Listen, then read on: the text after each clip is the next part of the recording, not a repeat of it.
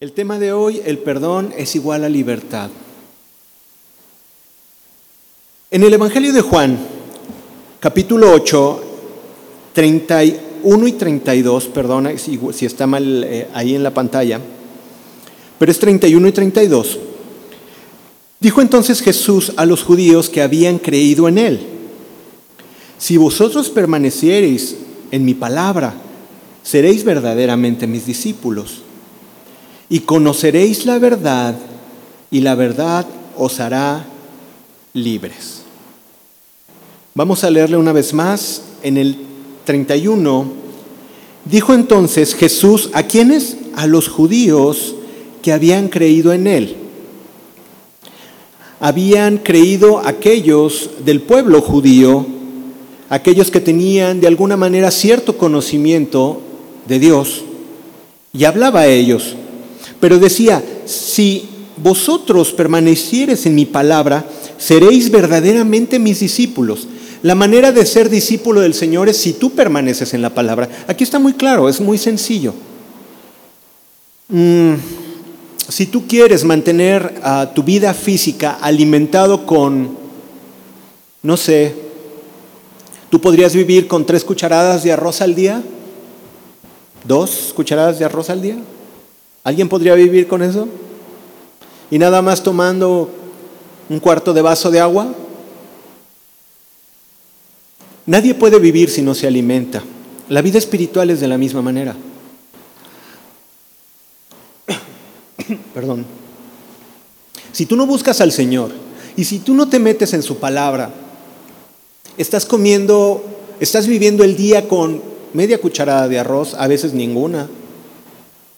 Y tu vida espiritual va flaqueando y no entiendes, empiezas a no entender por qué las cosas, te empieza a salir el genio, empiezas a, a sentirte aguitado, triste y empieza todo, ¿por qué? Porque no te alimentas y tu espíritu está débil. Aquel soplo de vida que Dios puso en ti es el que tienes que estar alimentando a través de su palabra y con Él. No podemos vivir con una cucharada de arroz nada más al día.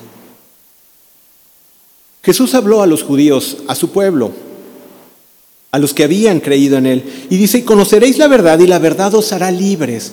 Y entonces los judíos decían, a ver, espérame, ¿cómo que nos hará libres? O sea, nosotros no hemos sido dominados por nadie, decían ellos. ¿Cómo que seremos libres? Entonces, aquí tenemos que empezar a entender que aquel que no conoce la verdad tiene cierto cautiverio, está encadenado, está atado, está encerrado por algo. Y lo mismo te dice Jesucristo hoy, conoceréis la verdad y la verdad te hará libre, libre. Aquí nos lleva a preguntarnos, ¿qué es la verdad? Pero la respuesta en la Biblia no es qué, es la verdad, sino quién es la verdad. Y es bien curioso, tú piensas qué es la verdad, pero la Biblia nos dice, no, es que no es qué es la verdad, sino quién es la verdad. Y Jesucristo nos dice en Juan 14, 6, Jesús le dijo, yo soy el camino y la verdad y la vida. Nadie viene al Padre sino por mí.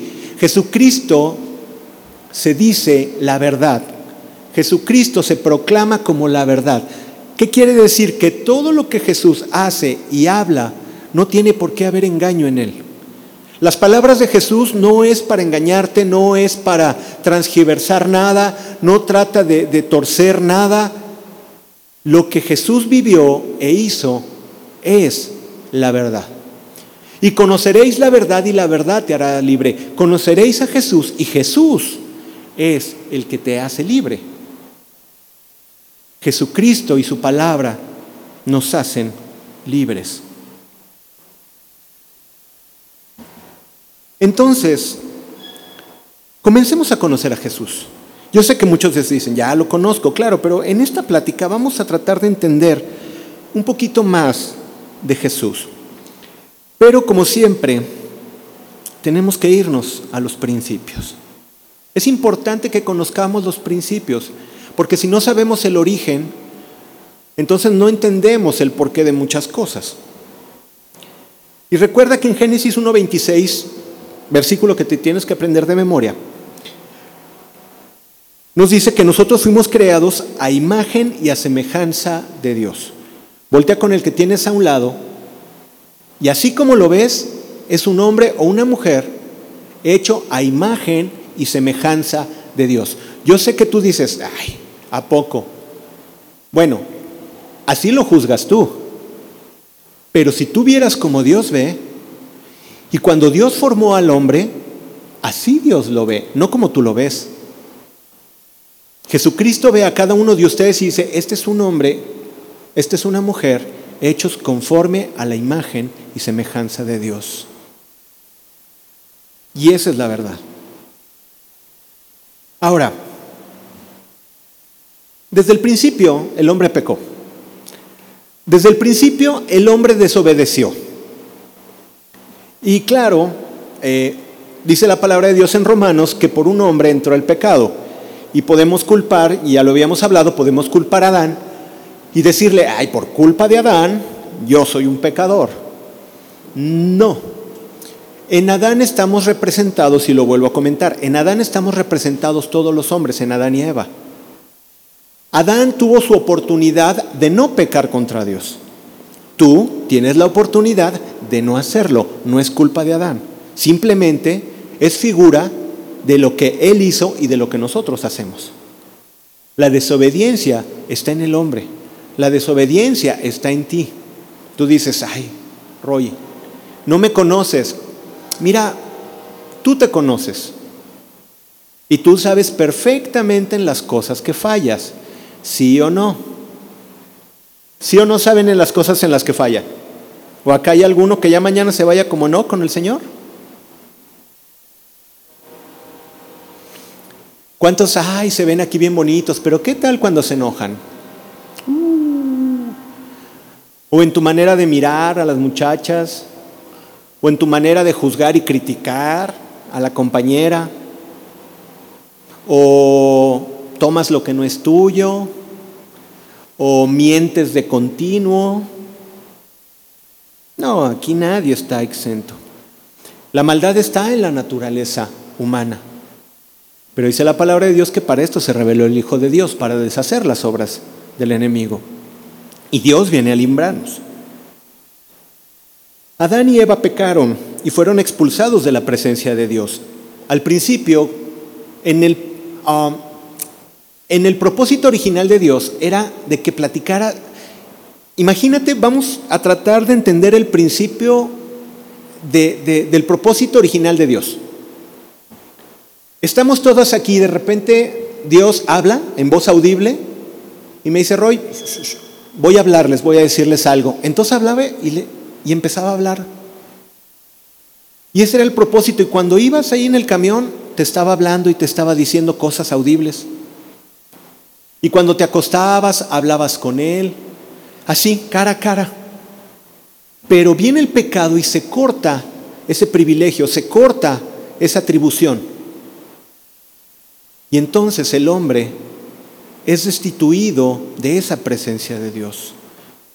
El hombre por sus propios méritos no puede tener esa comunión con Dios. Y los hombres se corrompieron a tal grado que Dios tuvo que enviar un diluvio para destruir a los hombres. Fíjate bien lo que dice Génesis 6, 5 y 6.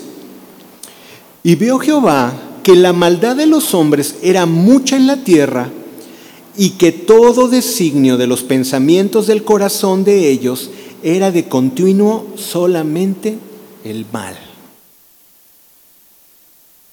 Vamos a leerlo otra vez porque es muy interesante. Y vio Jehová, vio Dios, que la maldad de los hombres era mucha en la tierra. La maldad era demasiada, ya, ya rebasaba. Y que todo designio de los pensamientos del corazón de ellos era de continuo solamente el mal. ¿No te has puesto a pensar en aquellos hombres que se levantan cada día y buscan una nueva manera de extorsionar? Buscan una nueva manera de hacer algo para obtener riquezas ilícitas, obtener poder. De repente te hablan, ¿quién inventó que te hablaban para hacerte un fraude como si fueran del banco? O aquellos que secuestran personas y dices, bueno, pero es que no tienen dolor aquí, o sea, y luego lo hicieron una vez y hacen otra y hacen otra y luego están pensando una más y una más y una más y cómo le voy a hacer más grave y cómo lo voy a hacer más. ¿Y, qué pasa? La maldad va escalando, va escalando, va escalando. Ustedes, bueno, antes las caricaturas de niño para mí el ladrón venía y se ponía un, un ah no, pero un antifaz y, nada más salía con una pistola y deme el dinero, ¿no? Eso era la maldad en aquel entonces. Ahora es impresionante la maldad. ¿Y a poco no va cada día aumentando y aumentando y aumentando? Muertes, secuestros, trata de personas, fraudes, fraudes del malo, fraudes del que se dice bueno, al buen entendedor pocas palabras. Aquel que tiene la autoridad y la capacidad de hacer lo bueno y hace totalmente lo contrario. Y la maldad es de continuo y de continuo y de continuo y cada vez están pensando una nueva manera de cómo ser peores. Cuando tú lees eh, la parte de Lot, cuando, cuando Lot está en Sodoma, la palabra de Dios fue uno de los temas que me llamó la atención en estos días en mi lectura. Dice que la maldad clamaba por el juicio de Dios. Y la maldad clama por el juicio de Dios. O sea, llega el momento es que no es que Dios se enoje, sino llega el momento en que Dios dice, esto es un cáncer que si se sigue extendiendo, las células malas van a empezar a matar a las buenas. Entonces tengo que extirpar esto. Y ese fue el juicio hacia Sodoma y Gomorra. Tuvo que extirpar la maldad, porque la maldad ya era tanto, era tan, tan fuerte, y eso que fue después del diluvio. Pero aquí, imagínate, dice que el designio de los pensamientos del corazón no solamente era aquí, sino ya era una maldad aquí podrida. Ya era una maldad así que estaba cada día aumentando y aumentando. El designio de los pensamientos del corazón de ellos era de continuo de continuo, de continuo, de continuo, de continuo. Y te digo esta palabra porque eso quiere decir. Hacían lo malo y hacían lo malo y ahora cómo lo vamos a hacer más malo. Y no era el propósito de Dios. De continuo solamente el mal. Y en el 6, fíjate bien, y se arrepintió Dios de haber hecho al hombre en la tierra, pero fíjate bien esta frase, y le dolió en su corazón. Dios no es ese Dios malo que solamente actúa en juicio fuerte. Tú piensas, ay, ¿por qué Dios es tan malo? ¿Por qué Dios permite tantas cosas? Dios a veces permite muchas cosas porque son a veces, a veces en ocasiones, son juicios de Dios acerca de la maldad. Ojo, no te estoy diciendo que si hubo un desastre natural fue un juicio de Dios. No, entiéndeme, no todo es de esa manera. Pero muchas veces Dios tiene que venir con, cosas, eh, eh, con juicios fuertes. ¿Para qué? Para frenar a veces muchas cosas, para frenar la maldad. Y si era de continuo, Dios tenía que poner orden. Ahora, la pregunta, ¿le dolió en su orgullo a Dios?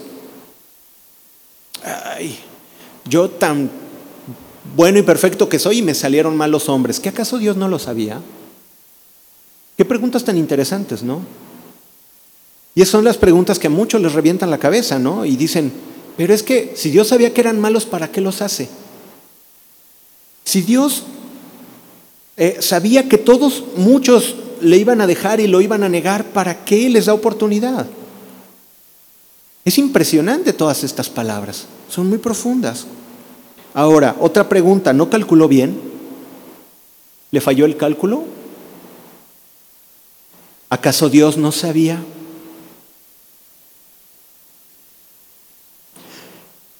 ¿Tú crees que a Dios le dolió en su corazón por los habitantes de la tierra de ese tiempo?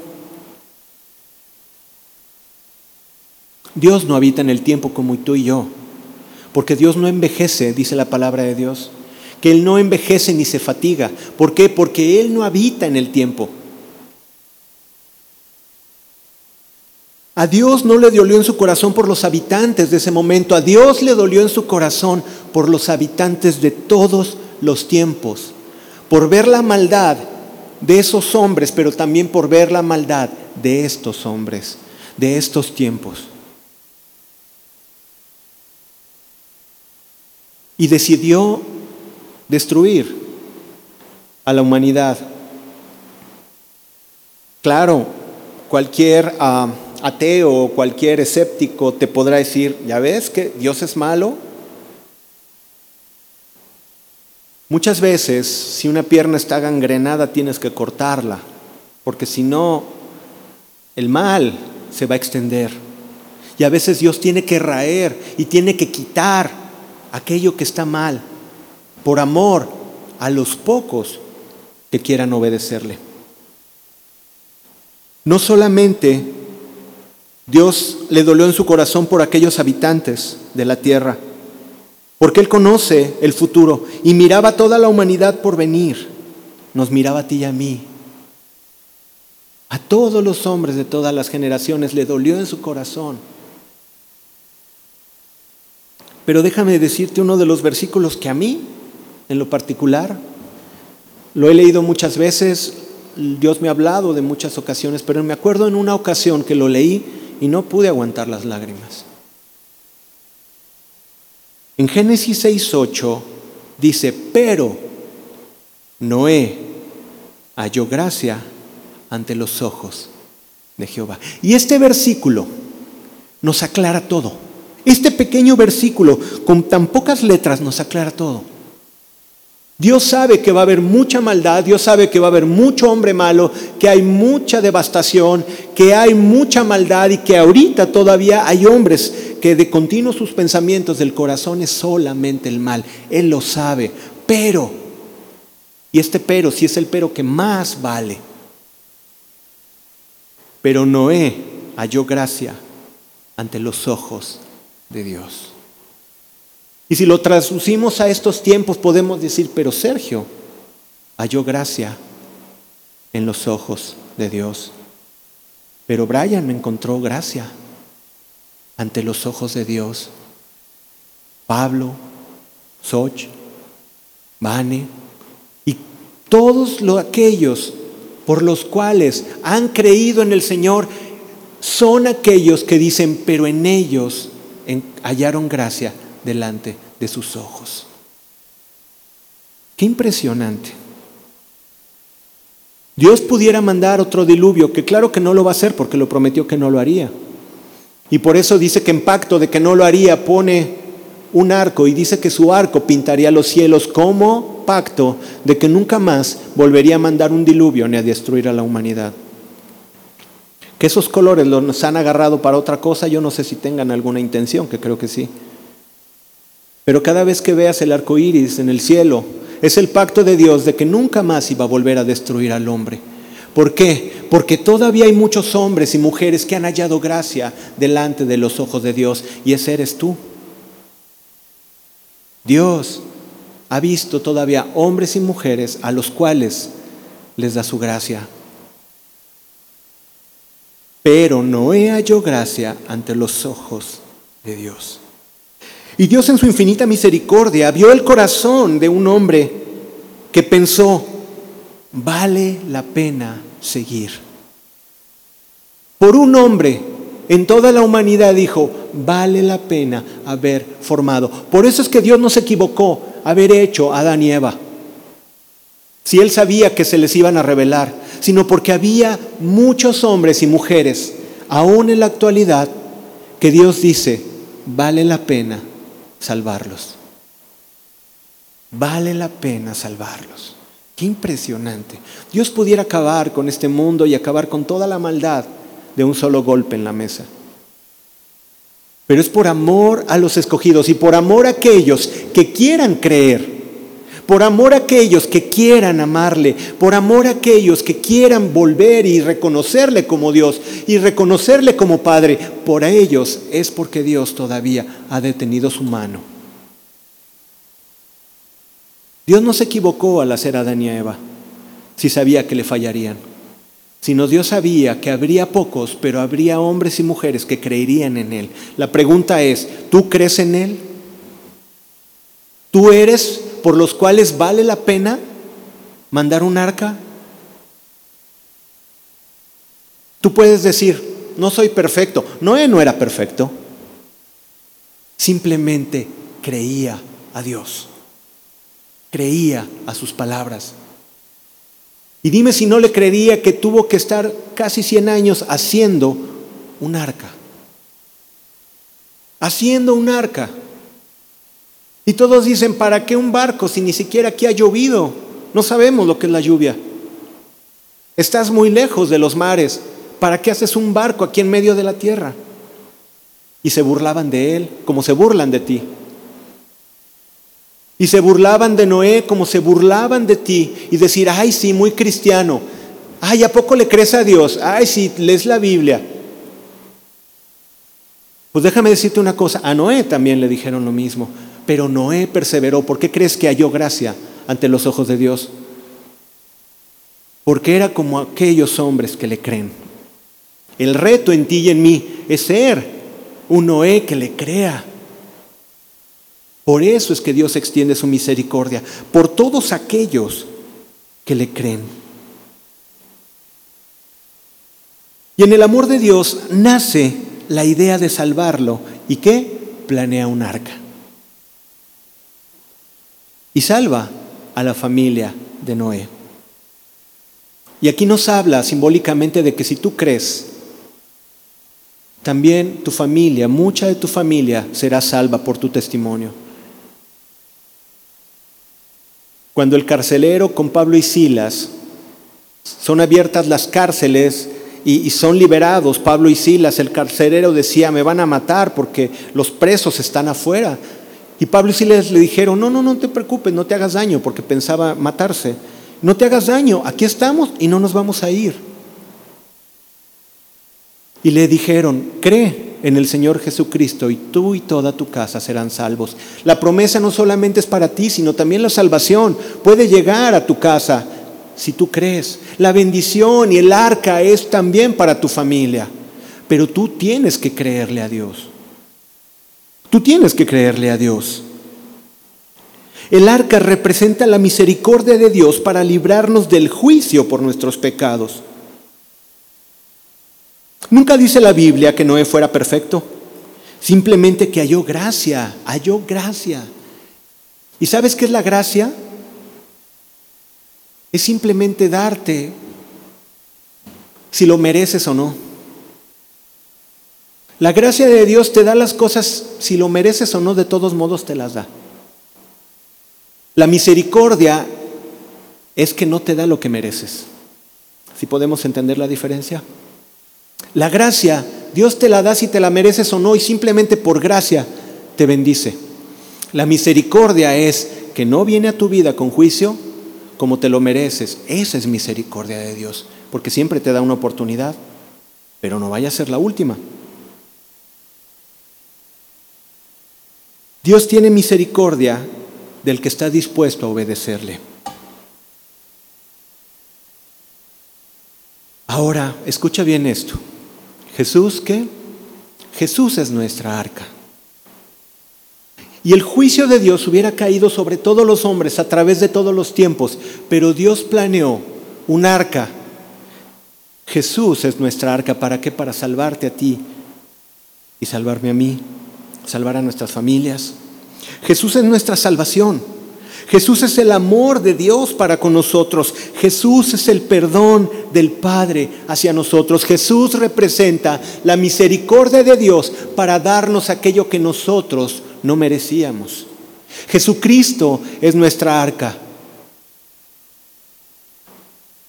Se ufanan todos aquellos que cada vez tienen más poder de manera lícita o de manera ilícita y amenazan y roban y maltratan y esclavizan. Sin embargo, Dios no los conoce a ellos. No te vayas por las cosas de este mundo.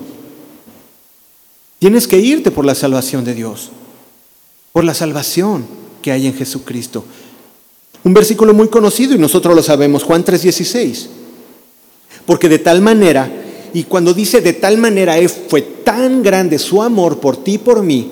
¿Y por qué es tan grande su amor? ¿Por qué? Porque no eres tú fácil de amar. Delante de Dios tú no eres fácil de amar. ¿Por qué? Porque no eres un hombre, una mujer santo delante de Él, santa delante de Él, sino porque tenemos nuestras rebeliones, tenemos nuestro carácter, tenemos nuestra forma.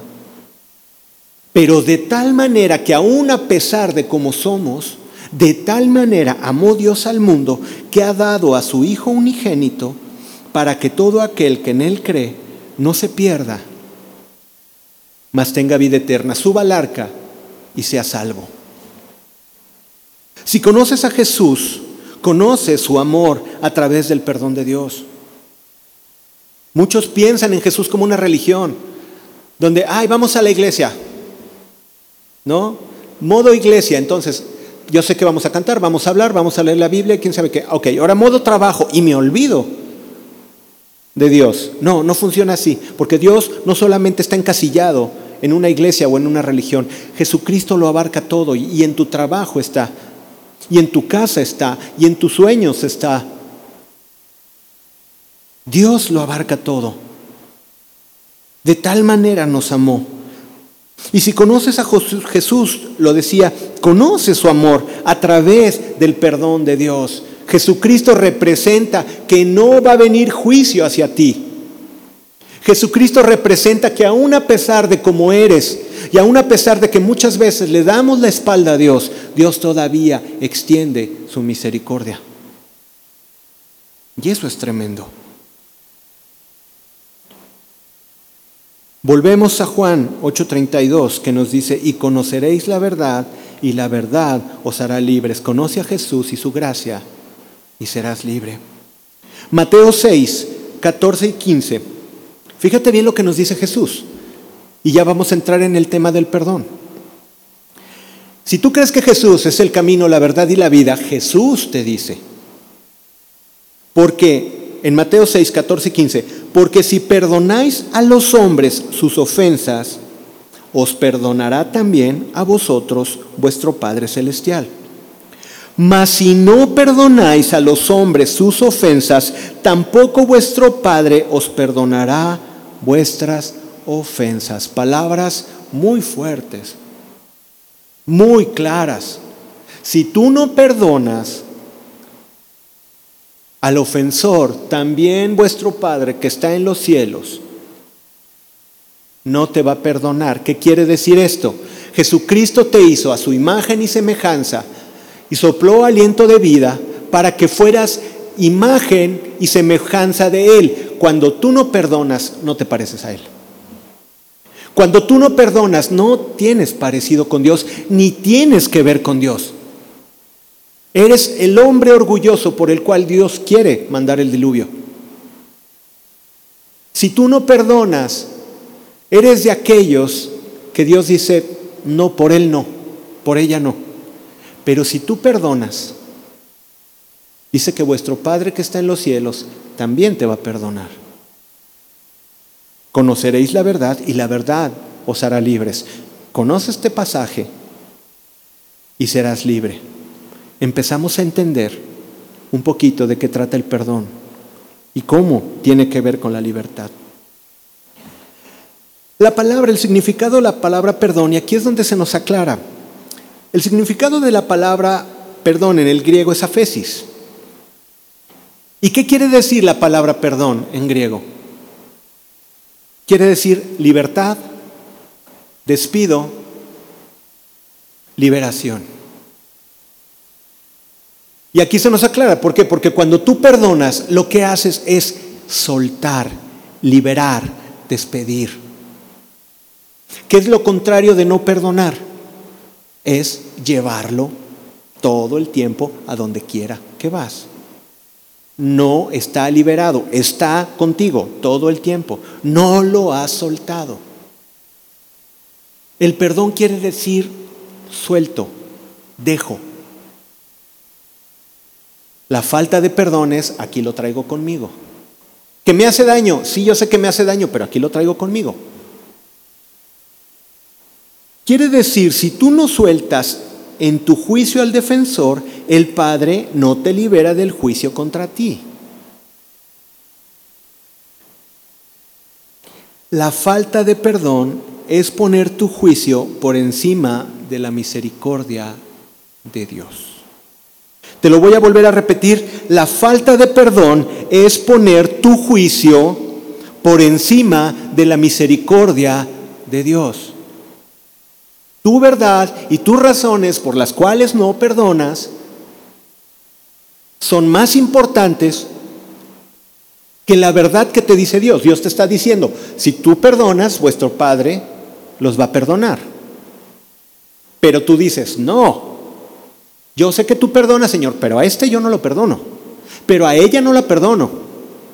Entonces Dios dice, no se parece a mí. No, ¿cómo puedo perdonar sus ofensas si está lleno de orgullo, de amargura, de resentimiento? Entonces es que no he entendido de qué se trata la misericordia y el amor. Es decir, si Dios te perdonó, ¿quién eres tú para no perdonar? Si Dios te perdonó, ¿quién eres tú? ¿Qué título tienes? ¿Qué importancia tienes? ¿Qué sabiduría inmensa tienes para no perdonar? ¿Qué argumento tan fuerte tienes para no poder perdonar al ofensor? Vamos a leer una historia una parábola que Dios habla, que Jesús habla. Recuerda, conoceréis la verdad y la verdad es Jesús. Y la verdad da esta enseñanza. En Mateo 18, de 23 al 35, vamos a leer. Y dice así, Mateo 18, versos 23 al 35. Por lo cual el reino de los cielos es semejante a un rey que quiso hacer cuentas con sus siervos. Y comenzando a hacer cuentas, le fue presentado a uno que le debía diez mil talentos. Ok, vamos a tratar de hacer unas cuentas rápidas, aquellos que son maestros en matemáticas. Un talento, bueno, el sueldo de un día, ¿cuál era? Un denario, ¿de acuerdo? Traduce un denario a un sueldo estándar aquí en México, no sé si exista, ¿no? Y tampoco el mínimo, ¿no? O sea, vamos a hablar un, un salario estándar, ¿no? Ya los que estén escuchando en otro país, que nos escuchan en otros países, tradúzcanle a lo que ganan en un día. Ok, ese es un denario. Un ciclo, digo, perdón, un, uh, un talento valía seis mil denarios. Un talento valía seis mil denarios, seis mil días de trabajo. ¿Te puedes imaginar eso? ¿Te imaginas seis mil días de trabajo? Ok, eso es lo que, lo que, lo que cuesta un talento, pero él debía diez mil talentos. Este hombre le debía al rey diez mil talentos. ¿Era una deuda pagable? Ahora, vamos a traducirlo a, pesos. Yo hice unas cuentas alegres, ¿no? Y la cantidad es como 30 mil millones de pesos. 30 mil. Simplemente vamos haciendo este ejercicio mental. ¿Qué te compras con, con 100 mil pesos? Ah, ya te imaginaste que te puedes comprar con 100 mil pesos, ¿no? Todavía nos alcanza aquí, ¿no? Ok, ¿qué te compras con un millón de pesos? quizás, no sé, un departamento por allá a las afueras o qué sé yo, ¿no? ¿Qué te compras con 10 millones de pesos? No, pues quizás ya una residencia bastante aceptable. Ok, te estoy hablando de 10 millones. ¿Qué te compras con 30 mil millones de pesos? Necesitarías vidas para poder gastártelo. Claro, si hablamos de empresas, estas cuentas quizás no sean muchas. Pero para una persona 30 mil millones de pesos era muchísimo. Ahora, ¿por qué Jesús habla de una cantidad tan exagerada? Porque es una cantidad impagable. Diez mil talentos en aquel entonces era una cantidad impagable y dices, ay Jesús, ¿cómo pones una cantidad tan irreal? No, lo que pasa, lo que te está diciendo, es que nuestra deuda es una deuda impagable, que no puedes pagar con nada. Y decía, y este hombre debía diez mil talentos. Y a este, sigue diciendo en el 25, y a este como no pudo pagar, ordenó su señor venderle, y a su mujer e hijos, y a todo lo que tenía, para que se le pagase la deuda. ¿Con eso se hubiera pagado? Tampoco. Pero fíjate bien, era venderle. Venderle. Y no solamente a él, sino a mujer, hijos y todo lo que tenía para si podía pagar. Entonces aquel siervo, en el 26, entonces aquel siervo postrado le suplicaba diciendo, Señor, ten paciencia conmigo y yo te lo pagaré todo. Y yo te lo pagaré todo. No podía. Pero fíjate bien, qué impresionante en el 27. Y el Señor de aquel siervo, ¿qué? Y subrayé esto, movido a misericordia, le soltó y le perdonó la deuda. Esa deuda de 30 mil millones de pesos le fue perdonada. Esa deuda de 10 mil talentos le fue perdonada. ¡Wow! ¡Qué impresionante, ¿no? O sea, imagínate que a ti te condonen una mensualidad de la casa, ¿no estarías feliz? ¿No? Que, te dijeran, no, pues una letra del coche, no que me pasen por lo menos al año, ¿no? Y ya te pondrías bien feliz. Imagínate que a él le hayan perdonado toda esta cantidad. ¿Cómo debió haber estado ese hombre? Suponemos cómo debió haber estado ese hombre, pero más adelante nos dice la miseria del corazón de este hombre. En el 28, pero saliendo aquel siervo que le había sido perdonado, pero saliendo aquel siervo halló uno de sus consiervos que le debía 100 denarios, 100 días de trabajo, 50 mil pesos por ponerle alguna más o menos alegre cuenta, ¿no? ¿Tú crees que podrías pagar 30 mil millones de pesos? Pero podrías pagar 50 mil? dices, bueno, o sea, 50 mil, pues echándole ganas y quizás vendiendo esto y aquello y aquello y trabajando horas extras, lo pago. Era alcanzable, era, era, era, era factible pagar 50 mil pesos, por decir algo así, ¿no? Le debía 100 denarios. Pero fíjate bien la actitud de este hombre que había sido perdonado de la gran deuda.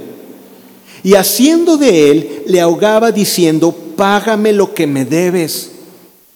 Entonces su consiervo, postrándose a sus pies, le rogaba diciendo, ten paciencia conmigo y yo te lo pagaré todo, una cantidad pagable. ¿Y qué le dice este hombre que había sido perdonado de la deuda impagable? En el 30, lo subrayé, mas él no quiso. No quiso perdonarle la pequeña deuda. No quiso sino fue y le echó a la cárcel hasta que pagara la deuda. Viendo sus consiervos lo que pasaba, se entristeció, se, se entristecieron mucho y fueron y refirieron a su señor todo lo que había pasado. Entonces, llamándole su señor, le dijo, siervo malvado, toda aquella deuda te perdoné, porque me rogaste. Y esto también lo subrayé. ¿No debías tú también tener misericordia de tu consiervo como yo tuve misericordia de ti? ¿No debías tú también tener misericordia de tu consiervo como yo tuve misericordia de ti? Y esa es la pregunta. Entonces el Señor enojado le entregó a los verdugos hasta que pagase todo lo que debía. ¿Lo pudo pagar? Yo pienso que no.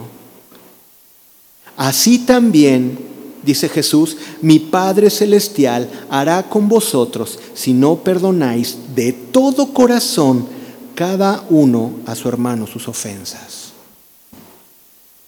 Wow. ¿Qué nos está queriendo decir? Dios vio la maldad y vio que la maldad de la gente era mucha. Y cuando vio toda la maldad, alcanzaron hombres su misericordia. Y tú alcanzaste misericordia. Y tú también debías haber estado bajo el agua del diluvio. Mas sin embargo, hallaste misericordia y estás aquí escuchando la palabra del Señor. Alcanzaste misericordia. Una deuda impagable. La deuda impagable te fue perdonada a ti por medio de Jesucristo. Y cuando no podías pagarla, Dios te dijo, ven, voy a poner un arca para que tú y tu familia sean salvos. Pero ¿cuál es nuestra actitud con los que nos ofenden? Ahora podemos entender la misericordia de Dios. Dios ha pagado tu deuda y tú no quieres perdonar a aquel que te debe algo pagable.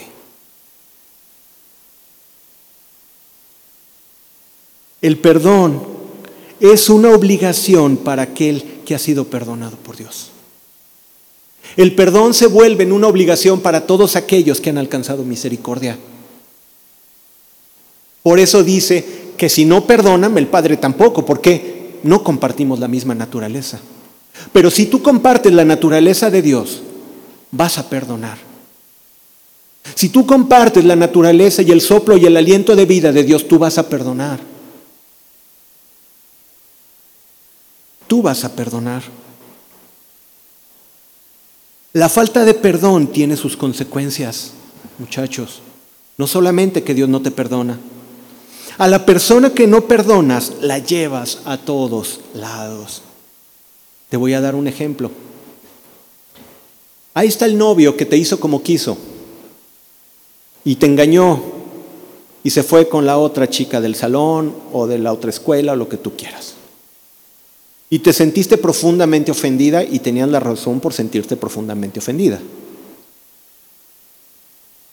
Ok, entonces decides no perdonar y decir, no lo voy a perdonar y no más que lo vea. Y le voy a decir, y tu mente está pensando siempre en la venganza. Ok, resulta que estás en una reunión familiar, ya pasaron cinco años, el tipo no sabe ni qué pasó de su vida, ni de la otra chica, no sabe ni qué pasó de su vida. Pero ¿qué pasa? Estás en la reunión familiar y escuchas la música y escuchas una canción de cuando estabas de novio con, digo, de novia con ese chavo y te vuelve el rencor, te vuelve el resentimiento. Oye, esa canción que ni me la pongan, porque nada más me recuerda al...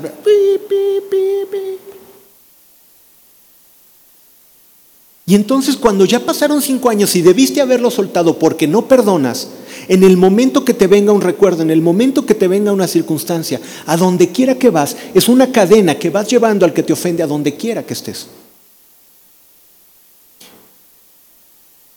Es que no lo puedo perdonar, es que no la puedo perdonar, no puedo perdonar a mi padre, no puedo perdonar a mi madre. Dios dice que si no perdonas, vuestro Padre no te perdonará a ti. Porque estás diciendo que tu juicio es mucho más importante que la misericordia de Dios. Nosotros como humanos no merecíamos el perdón de Dios. No lo merecíamos porque nuestro pensamiento era de continuo solamente el mal. Tú ni por muy bueno que seas y te creas muy bueno, muy buena que seas, alcanzabas la misericordia de Dios porque sería engañarte a ti mismo cuando es más, el simple hecho de pensar que tú eres muy bueno, ya estás mal. Porque Dios conoce tu corazón Y dice Jesús, no hay bueno ni aún uno solo.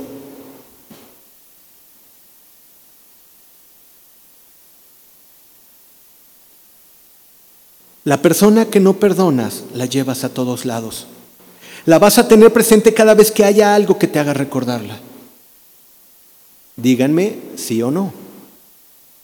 Cuando ves cierta circunstancia, cuando ves cierto lugar, cuando pasas por cierta calle, cuando recuerdas cierta palabra y de repente viene ese dolor, viene esa amargura.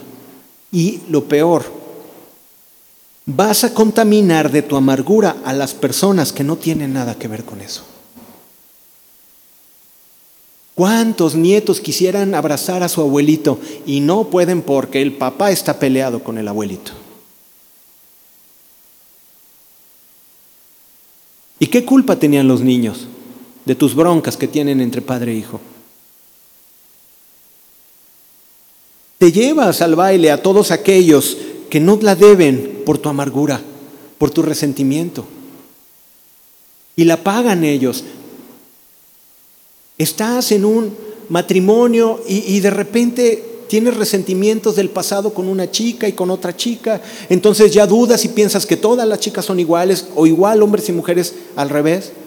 Te dañó un hombre y sales con que todos los hombres son iguales.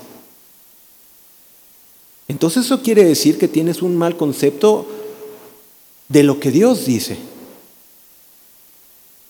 Porque un cuate te hizo y era malo, no quiere decir que todos sean malos. O que una chica era mala, no quiere decir que todas son malas. Pero ya vas con tus prejuicios, ya vas. ¿Por qué? Porque no has perdonado, porque no has soltado. Recuerda, perdonar es liberar, es aquí, de aquí para allá, ya, se acabó. El perdón es como algo así. ¿Cuántos tienen una cicatriz? Así, de un golpe, de una... Sobre todo de un golpe, pero bueno, una cicatriz, trancazo, ¿no? Que nos pusimos en algún Aquí yo tengo, cuando yo jugaba cierto deporte, mi, brazo parecía mapa, ¿no? Porque estaba lleno de cortadas. Y era muy rudo ahí el juego. Y además jugábamos, ¿sabes? En cada campo de...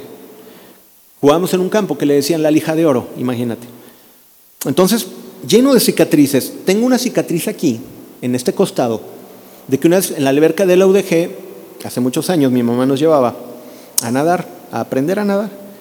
Y en unas barras paralelas, por allá andarle ahí haciendo al cirquero, al chango, ¿no? Yo estaba ahí, me caigo hacia atrás, me destanteo y ¡pum! sobre uno de los tornillos del, que sostienen la, base, y ahí fui, se me clavó, ¿no? Y aquí tengo la cicatriz. Ahora, claro, los primeros días, ¿no? Yo me recargaba, me sentaba, o, o alguien te tocaba, ¿no? Mis hermanos jugaban, o mi mamá me abrazaba y, ay, mamá, espérame, espérame, espérame, porque me duele, ¿no? Pues es que una herida te duele. ¿Cómo sabes que una herida ya está sana? Porque la tocas y no te duele. ¿Están de acuerdo? ¿Cómo sabes que has perdonado a una persona? Porque escuchas la canción que te recuerda y ya no te duele. Cuando pasas por el mismo lugar donde cenaban y ya no te duele, donde escuchas la canción, donde eh, eh, ves las cosas que veían, donde están en los mismos temas y ya no te duele y ah, sí, sí me acuerdo que algo pasó por aquí o te acuerdas ya, pero no pasa nada. Una cicatriz nos recuerda de que tuvimos una herida que ya fue sanada. Ahora, ¿vas a ver la cicatriz toda la vida? ¿Te va a recordar de que ahí estuvo un golpe? Pero sabes qué? Lo importante es que ya no te duele. Lo importante es que ya no te duele. Muchos les encanta, ya está sanando la herida y la vuelven a abrir. No, es que y otra vez la abren. Ah, ya se está sanando y no, otra vez, y vamos a echarle tajín. Les encanta así sentir el resentimiento. Claro, no comparten la naturaleza de Dios. Es que me hizo aquel jefe, mi papá, mi hermano, mi mamá, mi primo, el cuate del trabajo. Y lo peor es que vas a contaminar de tu amargura a personas que no tienen nada que ver. Ahora, el perdón no es algo que sientas hacer. Así como de repente te levantas y ya sé qué voy a hacer hoy. Hoy voy a perdonar a mi papá y voy a perdonar. Y así como que, ay, hoy me nace perdonar. ¿Sabes cuándo va a pasar eso? Nunca.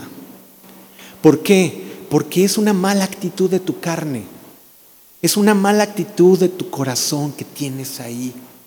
Entonces, el perdonar es un paso de fe que nace de una decisión tuya, pero es un paso de fe.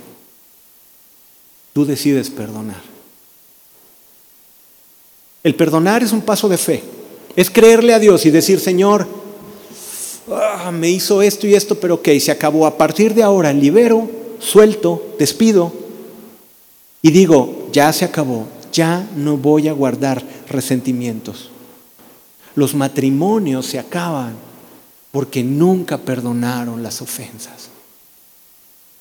Pero es que tú me hiciste, ah, pues tú me dijiste, ya pasaron 10 años y, pero es que le fuiste a contar a la comadre y le me hiciste quedar mal y, ay, Dios mío.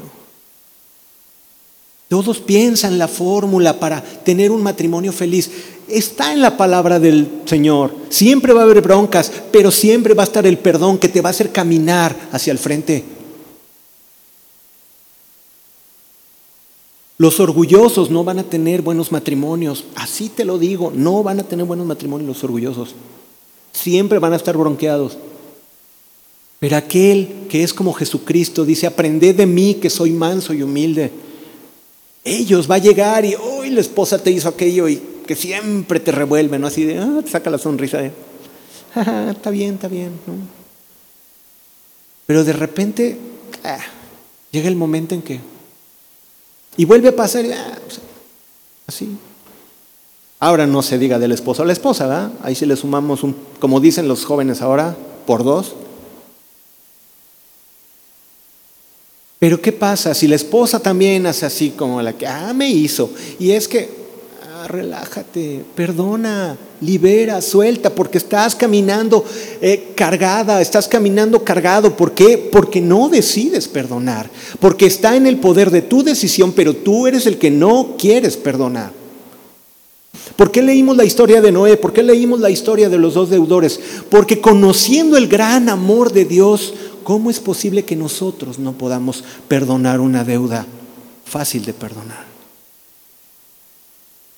Cuando conoces a Dios, entonces vas a decir, este fin de semana voy a ir con mi papá. Mira, te voy a decir algo que es muy seguro que pase. Generalmente la bronca es de dos orgullosos. Si tú pides perdón, tú eres humilde, pero te aseguro que la otra parte sigue siendo orgullosa. Lo más seguro es que te diga, no, pero es que tú y quién sabe qué.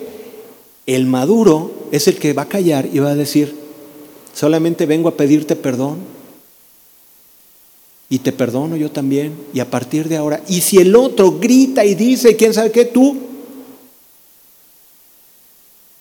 que diga, que hable, ah, porque voy a perdonar, sí, y a la primera que te dice, ah, mira, yo venía muy humilde aquí a perdonar, pero nada, pues toma de esto y de esto y de esto. No, no, no, no, no. Por eso es importante conocer la historia de Jesús, de esa deuda impagable. Dios te perdonó todo, te perdonó la vida. No vas a morir en el agua del diluvio. Dios te dio una oportunidad. ¿Por qué no le das una oportunidad? Aunque te vuelva a decir un montón de cosas, perdona. Perdona. Es un paso de fe. Es ir y decir, decido perdonar, hoy le voy a hablar a mi mamá, hoy le voy a hablar a mi hermano, hoy le voy a hablar a mi hermana. Y te aseguro que si sueltas y te liberas, vas a caminar por cualquier lado, vas a tener una cicatriz, pero no va a haber ningún dolor. Conoceréis la verdad y la verdad te hará libre.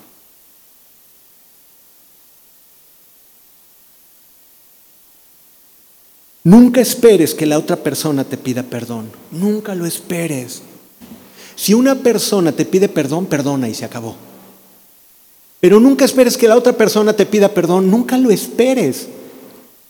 Si Dios te perdonó, ya se acabó. Y Dios la perdona a ella, ora por ella, ora por él. Pero nunca, ah, no, hasta que me, yo sí la perdono, pero si viene y me pide perdón, ay, por favor, es lo mismo. Sí, yo sí la perdono, pero que venga. No, cálmate. No, no funciona así. Simplemente perdonas de corazón, porque también dice Jesús, si no perdonas de corazón. El perdón, escúchame bien, no es olvidar, es decir, que ya no te afecte, soltarlo y dejarlo a la justicia de Dios. La cicatriz. Posiblemente tengamos que, vivir con las consecuencias del ofensor o de la ofensa. Ahí se fue el marido y tuvo un hijo con otra persona y se arrepintió y vuelve. Ya son temas muy complejos a veces en los matrimonios. ¿Y qué es lo que hay que hacer? Perdonar. Perdonar, pero asumir las consecuencias, ¿no? Ah, ya me perdonó y ¡puc! el hijo se desapareció. No, la consecuencia va a estar. Por eso, chicos, hay estos grupos para que no metan la pata. Eso es lo que se les habla aquí para que escuchen la palabra de Dios y piensen que todo pecado tiene su consecuencia. No hay necesidad de perdonar de cosas que no se hicieron, mejor aprendamos las cosas por las buenas. Ahora, si ya sucedieron, perdona. Y las consecuencias estarán. Quizás hubo alguien que te fraudió, ese dinero quizás nunca más vuelva. O lo más seguro es que no vuelva. ¿Lo puedes perdonar? Ya Dios te dará. Porque Dios da gracia al humilde. Ahora, híjole, wow, Jesús va más allá. A mí me sorprende. Si han visto la ley de Dios eh, en, en Deuteronomio, Levítico, cuando tú ves la ley de Dios, los mandamientos de Dios, no matarás, no adulterarás, ok.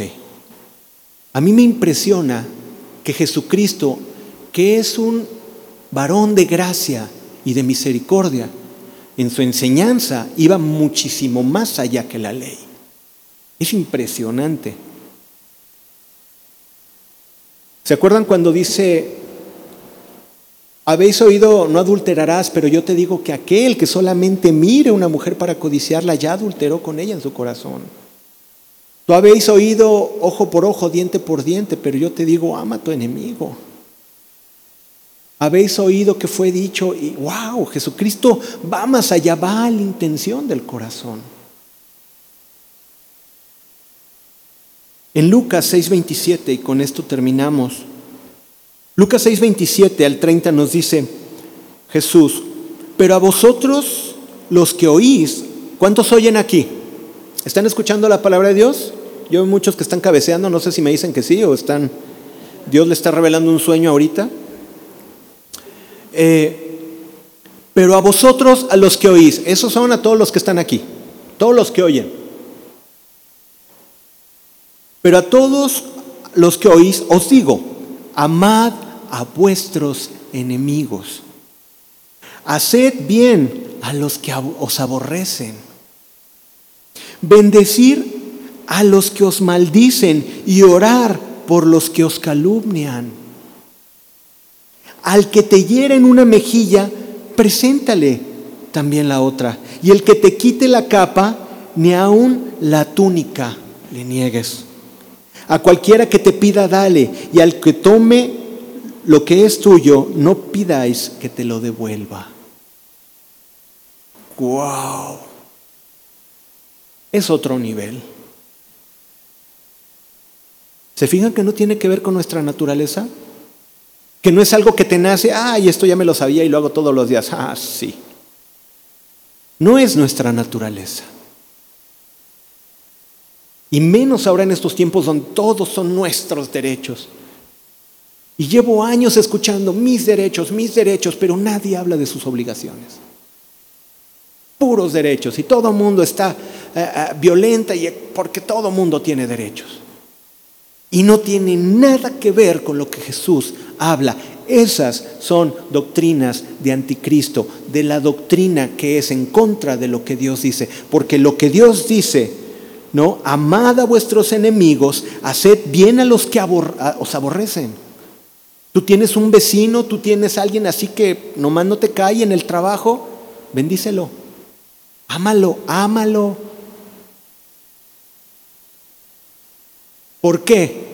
Porque si Dios nos perdonó y nos amó a ti y a mí, que éramos como ese vecino que tienes o como éramos ese compañero, y Dios nos perdonó y se olvida de nuestros pecados, nosotros también tenemos que hacer lo mismo para mostrar que nosotros somos cristianos y que si nos decimos cristianos es que llevamos no solamente el nombre de Cristo, sino llevamos las actitudes de amar a nuestros enemigos, de hacer bien a los que os, aborrecen, de bendecir a los que os maldicen, a orar a los que os calumnian.